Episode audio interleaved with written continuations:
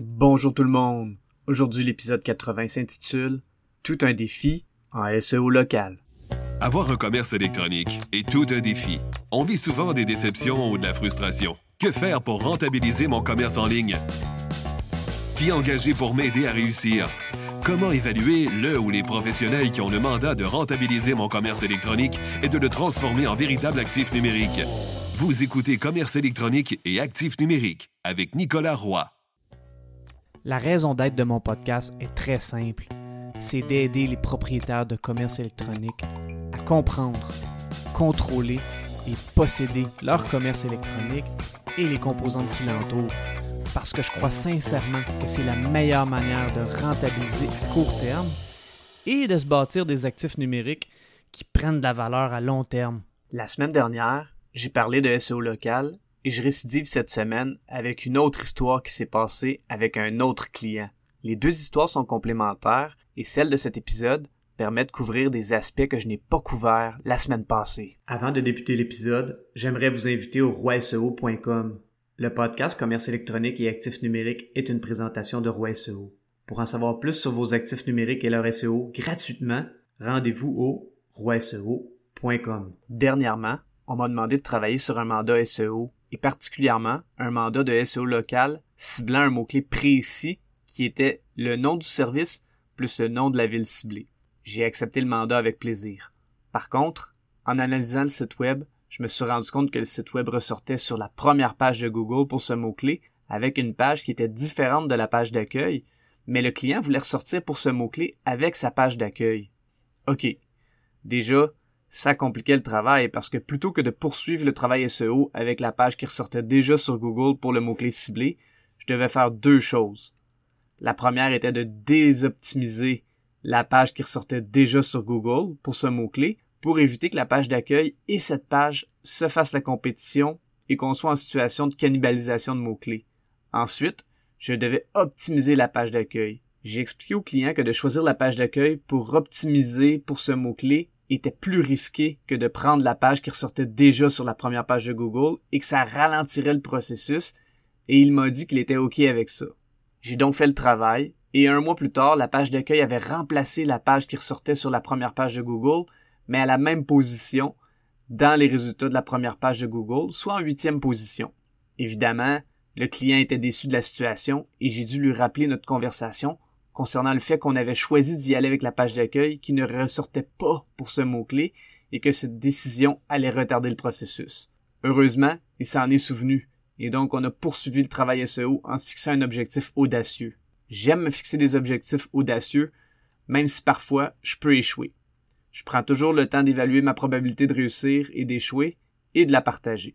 Après s'être fixé comme objectif de passer de la huitième à la position numéro 3 dans les SERPs, pour Search Engine Ranking Pages, soit les résultats dans les pages de Google en un mois, ce qui est très audacieux et qui pourrait ne pas se produire, le client m'a envoyé un courriel. Dans ce courriel, il m'a dit qu'il voulait être numéro 3 dans les SERPs, pour Search Engine Ranking Pages, et dans les Maps, ou cartes géographiques de Google. Habituellement, les résultats dans les pages de Google, les SERPs, et ceux dans les cartes géographiques sont similaires, mais pas toujours. En fait, ce sont des résultats différents. Par exemple, Roi SEO pourrait ressortir pour le terme Toronto SEO dans les SERPs, mais il ne pourrait pas ressortir dans les cartes parce que je n'ai pas d'adresse à Toronto. En passant, Roi SEO ne ressort pas dans les SERPs pour ce mot-clé. Pour en revenir à notre histoire, déjà, d'avoir accepté un objectif très audacieux dans les SERPs était assez pour moi. J'ai tout de même vérifié sa fiche Google Business Profile pour voir si le résultat des SERPs avait des chances de suivre dans les cartes géographiques pour ce mot-clé local. Après avoir vérifié, je me suis rendu compte que le siège social de l'entreprise était à 66,1 km de la ville ciblée par le mot-clé, soit 43 minutes de voiture. Ma réponse au courriel a été que c'était impossible pour moi d'accepter l'objectif de faire suivre la troisième position ciblée pour les SERPs dans les cartes géographiques dû à la distance du siège social de l'entreprise par rapport à la ville ciblée, qui est son marché cible. Et là, il m'a surpris en me disant de taper le mot-clé plus le nom de la ville et de cliquer sur le point rouge représentant son entreprise dans la carte géographique de Google. J'avoue que le point rouge de la carte était dans le milieu de la ville. Il m'a expliqué que depuis quelques semaines, il payait Google pour avoir une adresse à Gatineau. Il m'a donc demandé si c'était OK pour qu'on puisse inclure les cartes géographiques dans son objectif. C'était une bonne question. J'ai donc tapé le nom de son entreprise dans la barre de recherche de Google et j'ai regardé les citations. Les citations sont les sites web qui donnent le NAP de l'entreprise, soit Name, Address, Phone Number.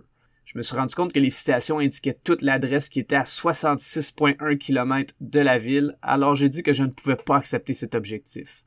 Par contre, j'ai accepté l'objectif d'être en troisième position dans les SERPs pour ce mot-clé local d'ici un mois. Si mon client est chanceux, peut-être que cette troisième position va suivre dans les cartes géographiques dû au fait qu'il paye Google pour une adresse dans cette ville mais je n'en suis vraiment pas certain. J'ai hâte dans un mois pour voir si je réussirai mon objectif qui est très audacieux et j'ai surtout hâte de voir comment vont se comporter les résultats dans les cartes géographiques avec ce setup spécial. À suivre. Que je réussisse ou non mon objectif d'atteindre la troisième position pour ce mot-clé local, je suis certain que je vais améliorer son classement et la valeur de ses actifs numériques. D'ailleurs, cette semaine, j'ai participé à un panel portant sur le marketing numérique à l'Expo Entrepreneur au Palais des Congrès de Montréal et le sujet portant sur l'appréciation des actifs numériques par le SEO a été un sujet qui a intéressé beaucoup de gens. Merci à tous ceux qui étaient présents. C'était vraiment plaisant de vous rencontrer. Je vous remercie beaucoup d'avoir écouté l'épisode.